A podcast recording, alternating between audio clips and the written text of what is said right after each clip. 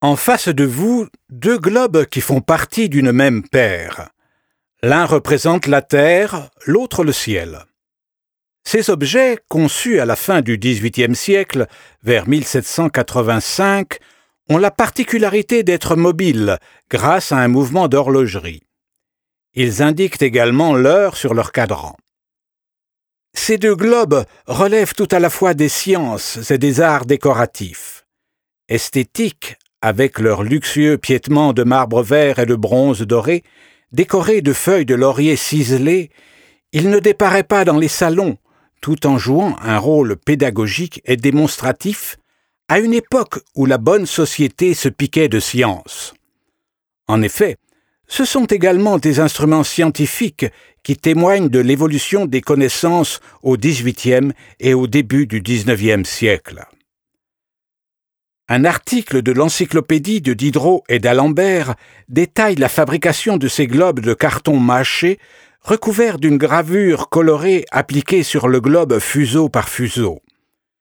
Les éditeurs de globes étaient nombreux à l'époque. L'un des plus fameux fut Robert de Vaugondy, auteur du globe céleste que vous avez sous les yeux.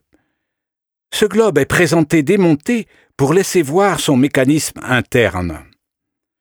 La carte du ciel montre les constellations, représentées de façon figurative. Elle date de 1763. On y trouve déjà figurées les constellations que l'abbé Lacaille venait tout juste de déterminer lors de son voyage dans l'hémisphère sud. Cet astronome, missionné par le roi et l'Académie royale des sciences, pour observer les astres non encore répertoriés autour du pôle sud, les nomma selon les préoccupations des scientifiques de son temps. On voit ainsi se côtoyer de façon assez pittoresque le niveau, la machine pneumatique, le microscope, l'horloge ou encore le télescope avec Andromède et le Sagittaire. Le globe terrestre est signé Félix de la Marche. La gravure du tracé des terres et des mers connues a été actualisée vers 1820. Elle est donc postérieure à la fabrication du mécanisme. Cette nouvelle map monde intègre les informations rapportées par les grands voyages d'exploration faits à la fin du XVIIIe et au début du XIXe siècle, ceux de Cook, La Pérouse, Vancouver, Mackenzie.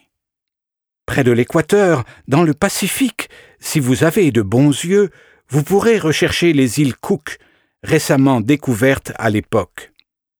Ces deux sphères sont aussi des instruments astronomiques et mathématiques. Elles sont réglables dans latitude et munies de lignes géographiques virtuelles imaginées par les astronomes pour rendre visible le mécanisme de l'univers. On y découvre ainsi l'équateur, les tropiques, l'écliptique, ou encore la colure des solstices et des équinoxes. Le globe terrestre accomplit un tour sur lui-même en 24 heures. Le globe céleste, quant à lui, tourne en 23 heures 56 minutes 4 secondes, selon le temps sidéral, c'est-à-dire le temps de rotation des étoiles dans le ciel nocturne. Les deux sphères indiquent cependant l'heure en temps moyen, laquelle coïncide quatre fois dans l'année avec le temps vrai ou temps solaire. Elles permettent des calculs d'astronomie sphérique tels que la déclinaison du Soleil, les latitudes et longitudes d'une étoile, ou une position sur Terre ou sur mer. Ces globes mécaniques sont l'œuvre du célèbre horloger Ferdinand Berthoud. Ce sont les seules pièces de ce type qu'il a réalisées. Leur conception nécessite de grandes compétences non seulement en horlogerie, mais également en astronomie. Destinés sans doute à la démonstration et au prestige, ces instruments témoignent néanmoins des problématiques scientifiques de l'époque. Ils évoquent l'épineux problème de la détermination de la longitude, l'un des enjeux scientifiques et stratégiques du XVIIIe siècle. Berthoud, horloger du roi et de la marine royale, est célèbre pour ses horloges marines. Ses recherches sur la mesure du temps en mer ont largement contribué à la résolution du problème du calcul de la longitude, vital pour les navigateurs.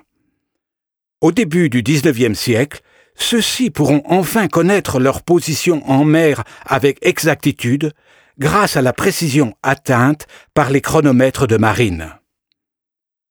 À l'heure où les GPS nous guident par satellite, ces globes nous renvoient à l'époque où l'observation des astres était nécessaire pour se repérer.